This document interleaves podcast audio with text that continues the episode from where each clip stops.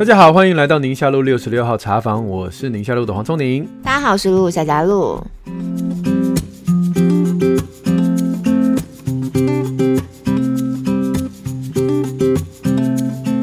今天听友的回应，我们要聊的主题跟父亲有关系，因为有很多的妈妈会在我们听友回应里面指责她自己的丈夫。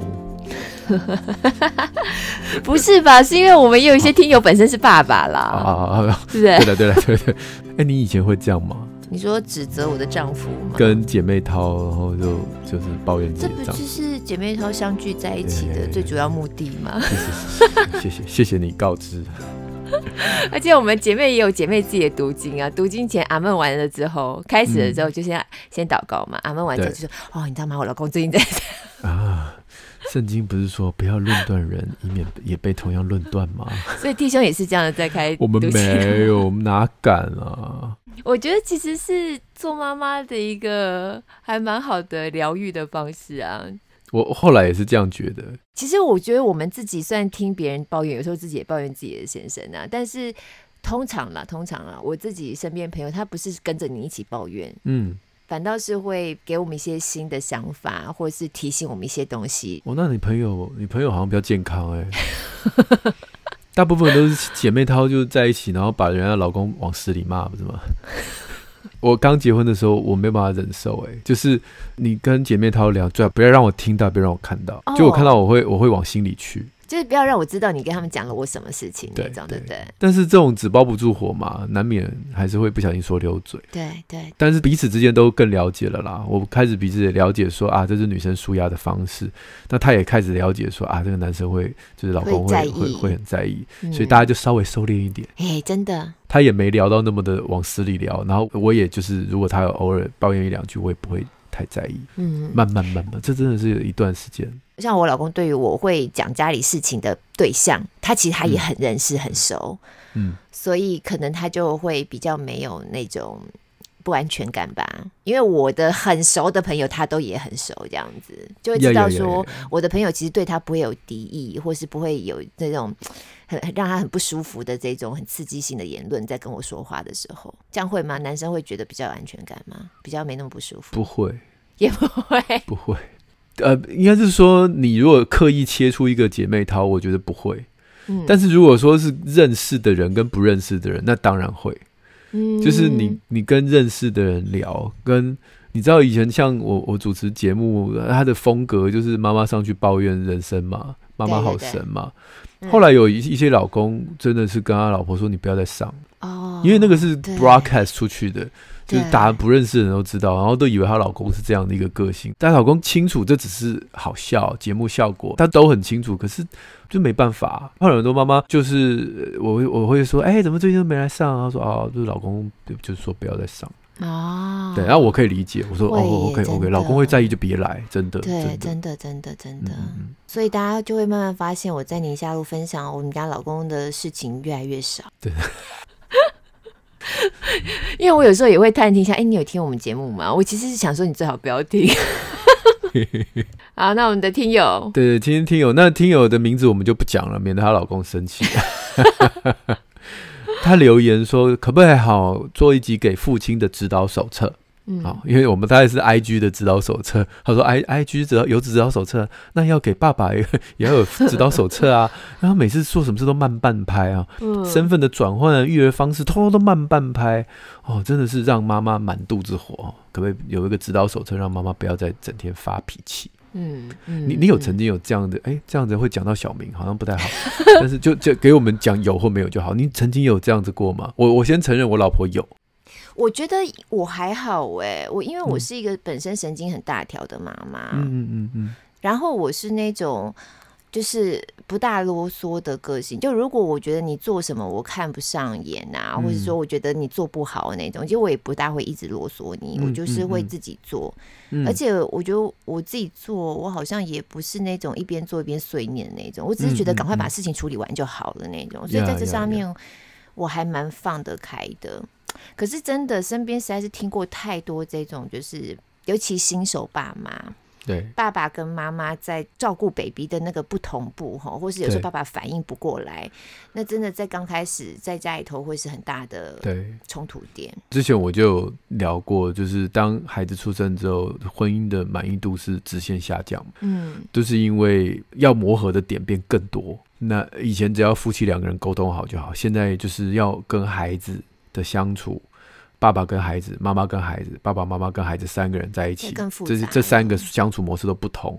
然后现在又都双薪，所以一定要再加入其他照顾者，那就再多一个这个这个老人家跟孩子相处，你的爸妈跟孩子相处，跟我的爸妈跟孩子相处，就是这整个磨合的过程大概需要将近六年。嗯，对啊，是躲不掉的，你不磨，你就是摆烂。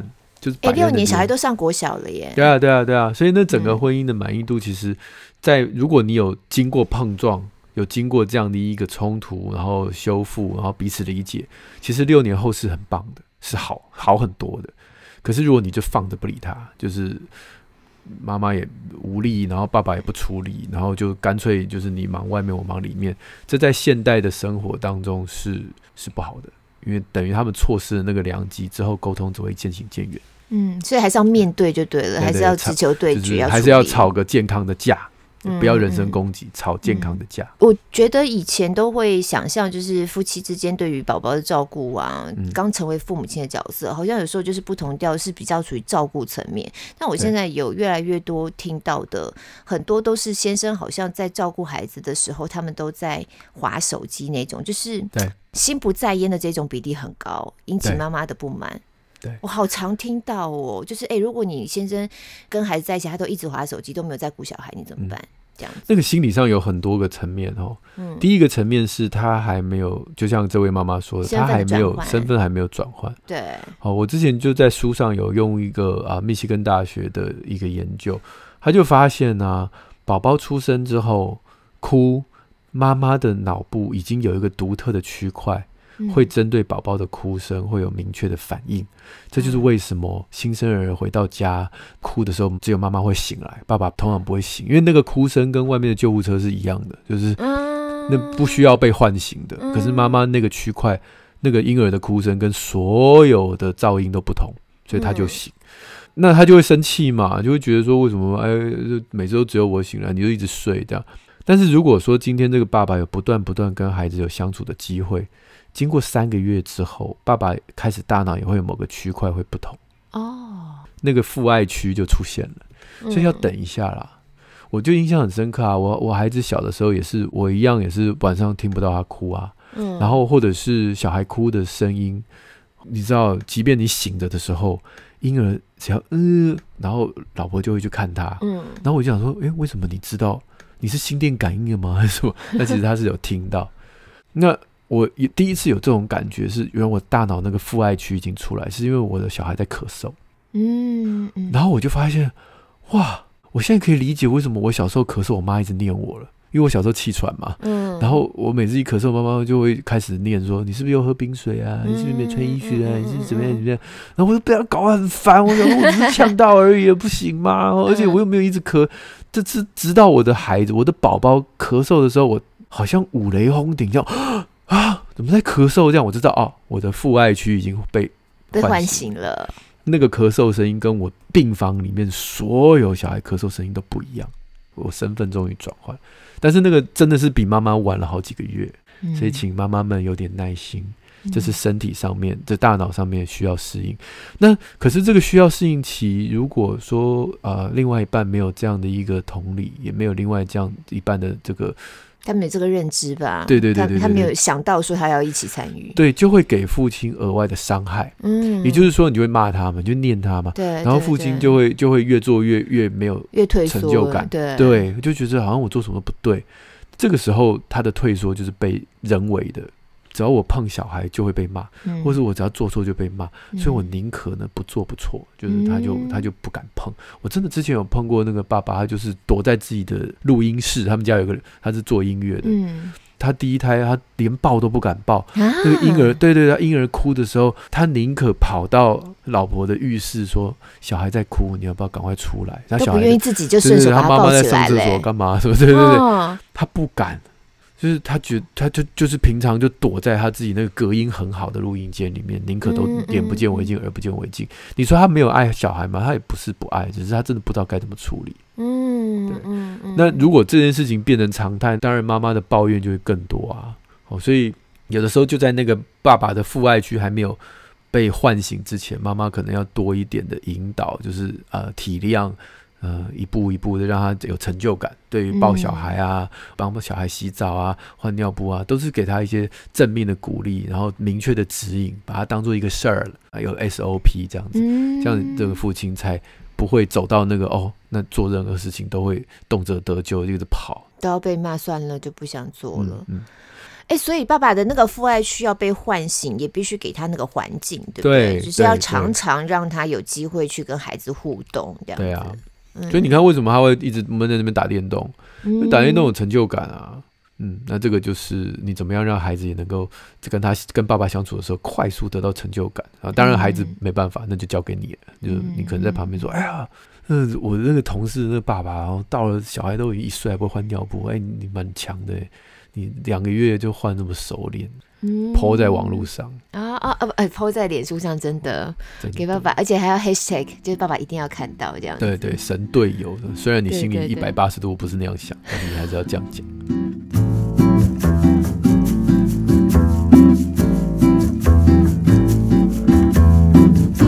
哎、欸，还有一种状况是啊，就是、嗯、尤其是新生宝宝的这一种哈，像我有一个朋友，有一次我们就在聊到，然后那个爸爸。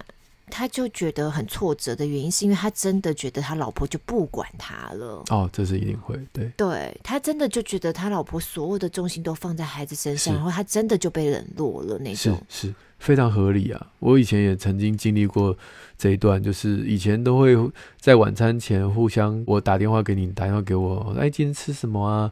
然后帮你准备啊，帮你买啊，说我今天煮什么这样。有小孩之后，大概好几年都没有人管我晚餐吃什么。对，然后有时候我晚上回家，然后餐桌上空空的，然后我，我就说，呃，哎，你们都吃饱了吗？我说对啊，哦，我就没讲什么。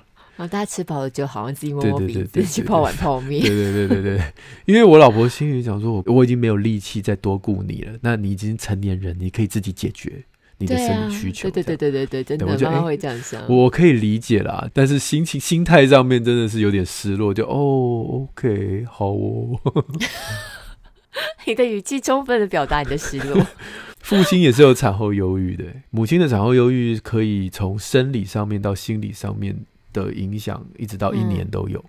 嗯，但是父亲也会，因为老婆关注度。不在他身上，对对对，所以父亲一定不是荷尔蒙造成的嘛。嗯，父亲就是环境啊、身份的被忽略啊，然后睡眠不足啊、失落啊等等很多很多啦。嗯，比例不低哦，甚至有些研究到百分之二十五，这也太多了吧？对对对，四个就一个哎，低低则一点二，高则二十五点五，所以就很百分比不一样，可能不同文化吧。嗯嗯嗯，你你可以从下面我讲的数据很明显知道父亲的这个产后忧郁。跟环境有很大的关系，就是如果妈妈有产后忧郁，那么父亲的忧郁比例就大幅提升到两倍，到将近百分之五十。嗯嗯，对，妈妈不开心，就全家都不开心。真的，对，所以母亲的产后忧郁很重要，母亲的产后忧郁一定要被帮助。嗯嗯嗯，你说啊，快乐起来啊！你看宝宝那么可爱啊，你不要想那么不开心的事，那是没有用的。嗯，真正陷入到忧郁情绪的人，他难道不知道自己应该开心起来吗？他也想，就是做不到，做不到啊。对，所以这个时候真的就是。要寻求专业的的帮助，对，不管是用药物也好，用生活形态的调整也好，都都需要更多的、嗯、呃辅助的照顾者。嗯，就是因为如果宝宝只有你一个人照顾，你就会放不下，嗯、说哎让让自己多运动啊，然后吃健康食物啊，或者是哎让医生啊、心理师什么的，但是我那那谁照顾小孩？我去跑步，我去运动，我去吃好的，我去准备。那谁照顾小孩？那如果没有别的帮手，嗯、这个事情就永远是死胡同。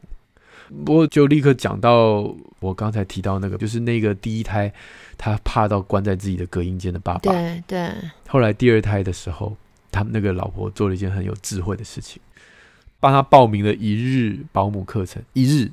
哦，有这种课程哦，有有有，我有上网看，有呃，比如说有些这个母乳协会啊，还有那个什么，有些有些有些医院也有办，嗯，然后会给你个证书，那简单就是怎么样帮婴儿洗澡啊、换尿布啊，哦。啊，如果不是，就如果是喂妈妈是亲喂，你怎么样去帮他这个百味啊、含乳滋湿啊、母奶课程啊？如果是瓶喂，怎么样去泡奶啊、洗瓶子？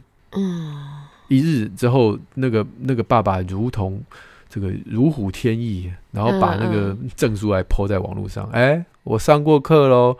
然后第二胎的时候，简直是然后超级难老手了，已经。对对对。哎，其实我觉得现在爸爸比起我爸爸那个时候的爸爸，已经老实说是好很多了啦。对对对。常常很多爸爸是很愿意的，对。只是说好像我们总觉得男生笨手笨脚嘛。对对。但其实他们是有意愿要一起参与这个过程的，而且他们会跟孩子建立他们自己的这种互动模式。所以那个依附感也是会会更好，就是他等于有两个依附对象嘛，有爸爸跟妈妈，嗯，所以那个是是好的事情。我觉得让爸爸在这个部分被尊重，其实对妈妈来说也是 有实质上的帮助。像我们家，我如果不是因为我先生真的几乎。我们俩就是必须要彼此配搭。我常常也不在家的时候，一定他得要出手来帮忙很多家里头的事情啊，孩子的照顾这样子。嗯、我如果没有他的帮助的话，我根本在工作上面我也很难啊。所以你就会很不吝惜的称他为神队友。他确实对我来说确实对啊，对啊，对啊，对。可是有很多妈妈要讲出另外一半是神队友，讲的有点别扭，就呃，好啦。我可以忽略掉那个部分，因为我知道他其实也真的很努力的，怎么样？我们一起配搭这样子。嗯嗯、其实妈妈最容易开始对爸爸产生反感，都是在那个年纪最小的时候。对对，真的。就是你已经焦头烂额，然后另外一半帮不上忙。对。所以我刚刚讲那个事情，其实是有研究的哦。嗯。就二零一五年在那个呃 Pediatrics 就是很棒的儿科期刊，就是让爸爸去上我刚刚讲那个课，就一天。嗯嗯嗯。然后因为他已经被 equipped。然后出生之后，宝宝出生之后，妈妈在哺乳的时候，哇，简直是焦头烂额的时候，那个爸爸就把他上课的内容开始用上嘛。嗯，那根据问卷调查，有百分之九十的妈妈哇觉得觉得自己的另外一半是好帮手。是帮很大忙，百分之九十哎！你现在去随便去月子中心找妈妈，你去做个统计，有多少百分比的觉得自己另外一半是神队友？这个研究就这么简单，一件事情让百分之九十妈妈觉得另外一半另外一半很棒，那这个其实就整个婚姻的转捩点就，就差很多了，就差很多了。对，你刚刚不是一直在讲说，因为宝宝出生之后有六年的磨合期嘛？啊、那如果爸爸先做这件事情，就不用六年，六天就解决了之类的，就第一步啦，第一步。啊、那这是我就说那个应该我要讲的是一刚开始的感受度就差很多，那后面就会差很多了。没错，没错，因为大脑会有那种哈，就是同样的路径。对对对，有点像我们的刻板印象已经建置了。对，所以对，哎，我你刚刚这样讲，我倒觉得那台湾月子中心可以考虑一下，因为大部分在台湾现在坐月子，在月子中心，孩子就是被照顾的好好的，爸妈基本上就是可以在那边好好休息。那很多爸爸在那边陪住，也是在那边躺着啊，也没在干嘛。那不如在月子中心就开像这样课程，到时候孩子带回家，爸爸立刻就可以帮得上忙的这种课程，不也很好吗？与其让爸爸在那边滚，对对不对？我之前有去过一个月子中心演讲。然后他说，我们这个月子中心的 在业界里面哦，就是被大家称颂，就是宝宝回家之后啊，嗯，要不就是亲喂睡过夜，嗯，纯母乳哺育五成还是六成，纯母乳哺育很高，在月子中心很高，嗯，然后再不然就是如果是品喂的话，就是回去的时候是可以睡过夜这样，嗯嗯，然后我就说啊，有 你们的卖点是这个哦，他说对对对对，那怎么达到？就是他们每一次妈妈要登记月子中心的时候，就跟他说我们月子。中心不是走那个休息风啊，不是那个哦。今天妈妈来这边是度假，说没有，我们来这边就是职前训练风，对，职前训练风。所以他会 equipped 就去帮爸爸跟妈妈去装备他们一个月后回家的规律感。哦，这好棒，好重要哦。对对对，所以他们打的是这个卖点。对，因为我以前不去月子中心，就是因为这样，啊、我就觉得我在那边爽爽的过一个月，我回来不还是得要崩溃啊？对啊，然后孩子那一个月，那我不如那个月刚出生，你就赶快带回家，赶快开始调作息，赶快开始什么？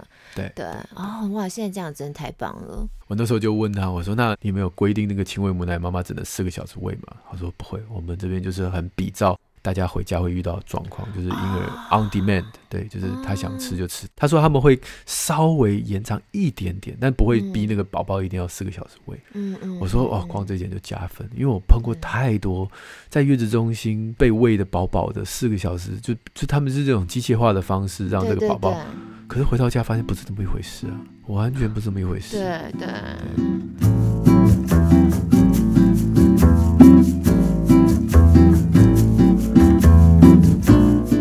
往下面看这个听友，我觉得好棒哦，因为不是说现在的爸爸其实是越来越愿意参与育儿的嘛。对对，对对。下面这个爸爸呀，嗯、他是从 Apple Podcast 进来的、Gary Joe。他是标题写是全职奶爸之路，哎，他是全职奶爸哦。他说：“两位主持人好，我跟太太是新手爸妈，最近听到你的节目内容，觉得很棒，很有趣。那今天这一集前面分享内容，让我觉得小时候因为父母非常辛苦忙碌，因此的人都没有什么时间互动。虽然我们亲子关系还是很好，但我现在有小孩了，因为自己的经验就想要全职陪伴小孩长大。他说我跟太太都有稳定工作，太太也很支持我当全职奶爸，因为我们都觉得呢，要打理好家庭也是不容易的事情，而工作状况会影响到家庭的品质。那因为成为全职奶爸是我的希望，所以很多人都说，以后小孩长大就不理你了，你要为自己着想，以后你会后悔，怎么都是男生去做呢？那你太太呢？像这样的话，其实也听很多。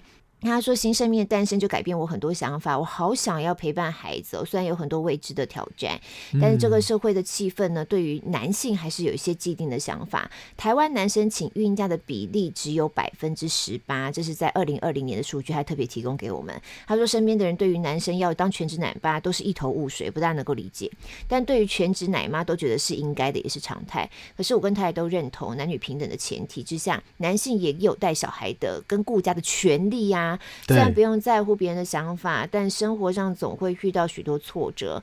社会氛围下，对于全职奶妈的讨论很平常，但对于全职奶爸很少有讨论跟结构。希望环视下主播也能够聊一聊，分享像这样的议题，让地方爸爸找到同文层。天啊，好棒哦！而且你看他讲这句话，他说男性也有带小孩跟顾家的权利，他不把它当成义务，哎，当然，当然，当然，当然，对啊。结果我们下面这个听友。叫 Zero Kara，他就是特别想要鼓励这位全职奶爸 Gary Joe。他说：“两位主持人好，这篇留言是想留给全职奶爸 Garrick Cho，就是帮我们回应了哈。真的。好，我看到你的留言很感动，因为他有三个孩子，前面两个男生哈，那，因为差两岁又多一点点，那他自己不是一个体力很好的妈妈，哥哥小时候就很黏，需求性很高，那弟弟呢身体也不太好，那又亲喂，都一起睡，然后这个亲喂宝宝雷达很强啊，就睡着之后妈妈一离开就啊，所以他的身体就被操得很坏这样。那而且小男生活动。”年龄很长，他常常觉得说，哇，我身为一个女孩子，如果没有爸爸来操，妈妈怎么吃得消哈？嗯、那他就跟 Garrick 抽说，不知道你的孩子是男生还是女生哈？我觉得爸爸真的在照顾男生，体力上相对比较好，比较不会大惊小怪哈。之之前在我们的那个宁夏路有聊到这个男生带带孩子跟女生带孩子的差别哈。嗯、那某些地方啊，也爸爸比较能承接孩子这种活泼的个性哈。那跟自己妈妈带的时候会有很大不同。那不过他曾经看过新闻报道说，警员因为保障女性名额录用女性的远景，但女性远景不能出艰难任务，导致男性警员的工作量增加的新闻。那虽然他不探讨这个新闻是真是假，只是认为这。好像不算真正的男女平等，男女平等不是应该不分性别，条件符合就录用，而不应该是因为性别而特别录用。然后这样录取之后，到底是为难谁呢？所以从这个新闻，他说他你跟太太也也可以这样子讨论，就是说，哎，不管男女的性别，怎么样对这个家很好，怎么样对孩子才好。那如果你太太支持。他觉得哈，她觉得这样的一个啊、呃、老公很勇敢，很有智慧。嗯、你们自己会定义出怎么样完善顾到这个这、自己的家哈，然后让每一个人都受惠哈，而不是一直区分男性女性在社会中定位是什么哈。对啊，这种传统观念真的是不太需要被框架住。那他就祝福阖家平安喜乐这样。哦，所以这位是一位妈妈在自己的反思，对对对对对。哇，好棒哦！好棒哦！其实你们家角明也是厉害的奶爸，对不对？他负担的跟孩子的时间，尤其在疫情期间。对对对，所以我真的觉得我的感动在于我们整个社会的气氛越来越不一样了。对，对，然后年轻一辈的爸爸妈妈可以成为互相支持的团体。事实上，我曾经做过。这样的一个应该是演讲或者是讨论，我有点忘记了。所以我有查过北欧那些国家男性全职带孩子的比例，嗯嗯嗯，详细数字我忘记，但是非常高，嗯，好像三成还是四成哦，嗯，对。所以对他们来讲，男性请育婴假或者是辞职在家带小孩是很稀松平常的事情。嗯，我们台湾最有名就是有几位网红，我不知道你认不认识，隐、嗯、藏角色，他是一位，他就是全职奶爸。嗯，我的 YT 有找他来 feat，然后他真的是带小孩很开心哎、欸。为了这个话题，我上网查一下他是怎么样去介入这个身份。嗯、他说他的老婆其实本来是美妆布洛克，哦、然后他就大家也就是对网络很熟悉，所以就帮他老婆做这 个减肥的一个影片。嗯，就很多网友就盛赞他是神队友。嗯，然后后来他就老婆怀孕之后，他觉得说他也很喜欢这种居家的生活，他就说啊，那孩子他带，可能经济上面他老婆也赚钱也是大部分，然后他自己的个性也真的很温柔。嗯。所以他就决定在家里带小孩了。哦，嗯、所以他是资深的全职奶爸。资深哦，嗯，而且他他在网络上写了很多的文章，我觉得其中一个也是很讨妈妈的开心，就是他每次在网络上一 po 他下厨啦、带孩子啦，所有人都在底下哦咯嘎哦，哦，然后这是什么超级奶爸一百分的赞呢、啊？然后他有一天他就语重心长说。我每次在那边 po 我煮饭帮孩子做饭，你们就称赞我。可是全天下有多少的妈妈在帮孩子煮饭？你们有没有称赞他？真的，嗯、我现在立刻就要 follow 他。哎，小编刚刚又贴了一个亲子天下访问他的，他在这这篇亲子天下的专访当中，他说 hold 不住家庭是男人的问题。嗯。对，就像圣经上面写的啊，先生是家里的头啊，那你要当头，不是只是在那边命令下指导棋而已，好吗？你要 hold 住啊，嗯，所以 hold 不住。哎、嗯，我觉得他这句话讲的真好，嗯，对对，我可能对他不太熟，他其实之前的薪水也不低哦，但是那是他的决定，那跟薪水高低是没有关系的，所以大家可以看亲子天下的这个专访哈，嗯，那我也要强调这一点。几年前我在做这个呃超级奶爸的这样的一个话题的时候，我发现有一些爸爸他担任这个呃这个奶爸之后，全职爸爸之后，他会不安于室，会去找工作，就是会去接一些兼差的工作。嗯嗯嗯嗯嗯嗯，没有不好，但是还是跳脱不出。他想要在工作或职场上面得到某种自信心，嗯，那对于这个育儿这本身呢，他并没有办法完完全全的投入，那这也是让很多妈妈会裹足不前，说啊，我我把小孩交给你。你就说你有在顾，可是你却在手机上面或者在电脑上面又做别的事情。对，对哦，甚至那时候我就听说很多爸爸带小孩带带带就跑去报那个 EMBA 专班或什么的，就是就是不安于事这样，他一定要得做点事。我没有要批评这些爸爸，然后我我觉得这也是男性的个性使然，所以可能会有这样的一个做法。只是说，是不是能够再进一步，我们就是享受育儿本身，而不是把它当做只是生活的一部分。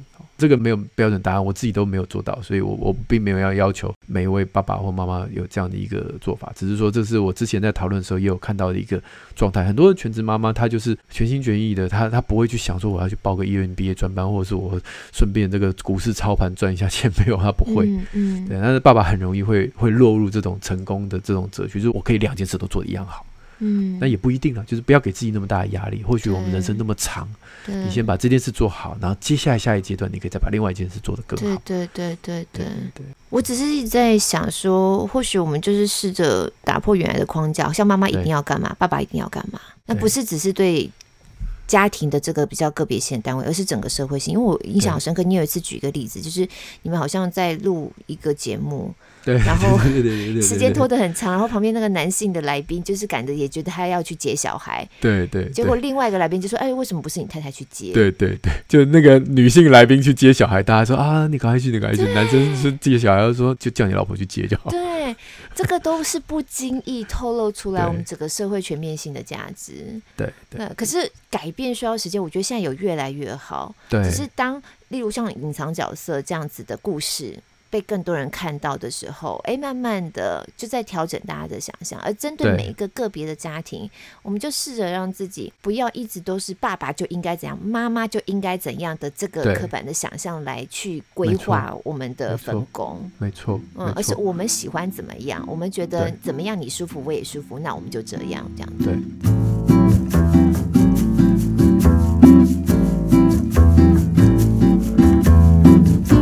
我也常常鼓励，我在我的书上面有鼓励爸爸参与育儿，但不是全，就是我书上没有特别强调全职，我只是说。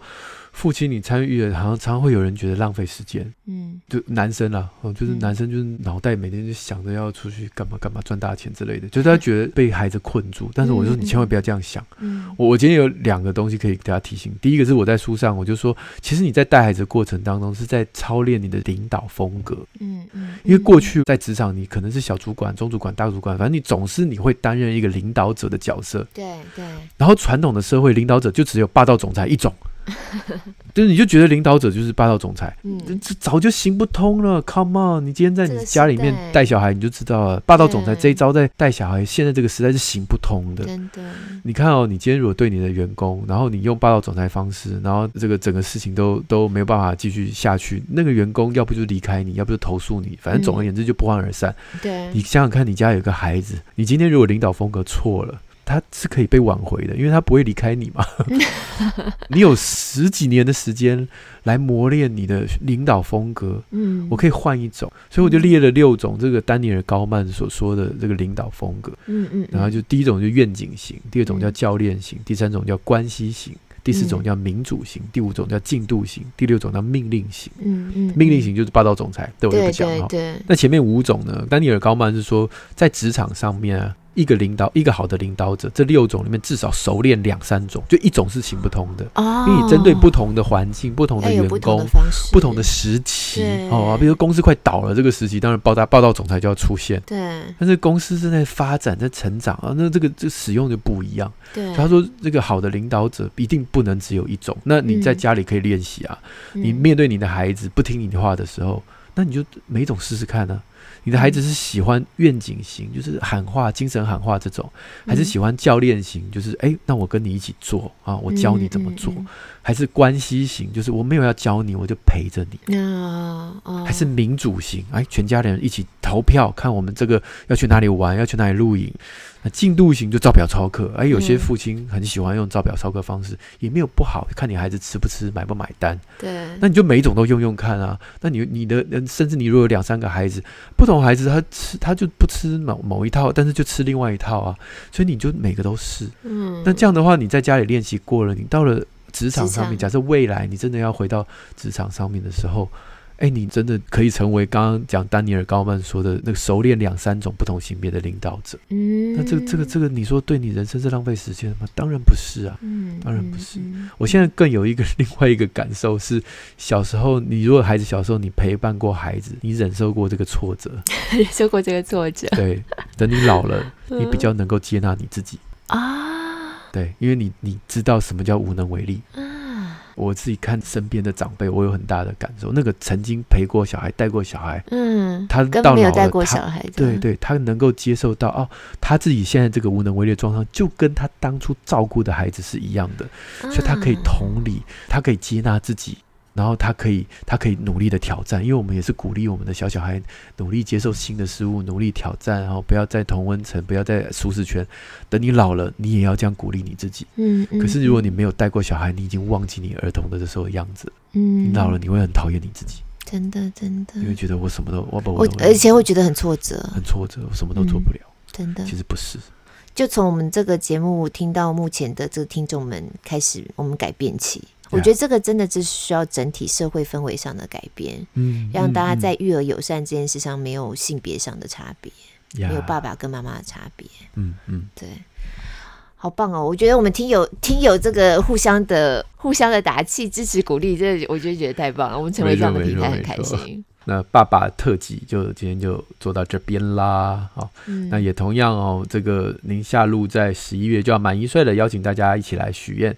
我们能够做什么样的抓周活动？好，那欢迎听友在许愿池告诉我们。那这个呃，今天没有什么推荐的书，因为目前没在手边了哈。就是大家继续收听宁夏路六十六号茶房，我们应该慢慢也会有一天哎，推荐跟爸爸育儿相关的书籍。哎，你你的书里头应该也有爸爸育儿吧？有有有有有对对对，对。我们只要不晓得推荐什么，就推荐你的书就好了。安心做父母，在爱里无惧，其中就有一章就在讨论爸爸的育儿方法。这本书真好用，是是是是，可以在宁夏路好书专卖店的这个节目资讯栏里面都看得到。好。大家用 Apple Podcast 听的话，帮我们五星赞一下。许愿池持续开放当中，当然最近我们最重要的许愿就是看看大家对我们的一周年有什么样的想法，提供给我们，是那就很开心。而且你看，我们现在我觉得这个累积真的好棒哦，嗯，就是成为了听友们自己互相支持的一个平台，这样子。对对对。哎，如果说你的你的许愿、你的回应想要让大家都看得到的话，那就是在 Apple Podcast 上面许愿，这样大家就都会看到了。对，对嗯、就像刚才那位这个 Garrick Chow，他底下就啊，我们的听友会就是在底下回应你。对对对，他就看了有感之后，就直接给他回应了。没错没错。好，那我们今天节目就到这边告个段落，我们就下周三空中再会了，嗯、拜拜。嗯，拜拜。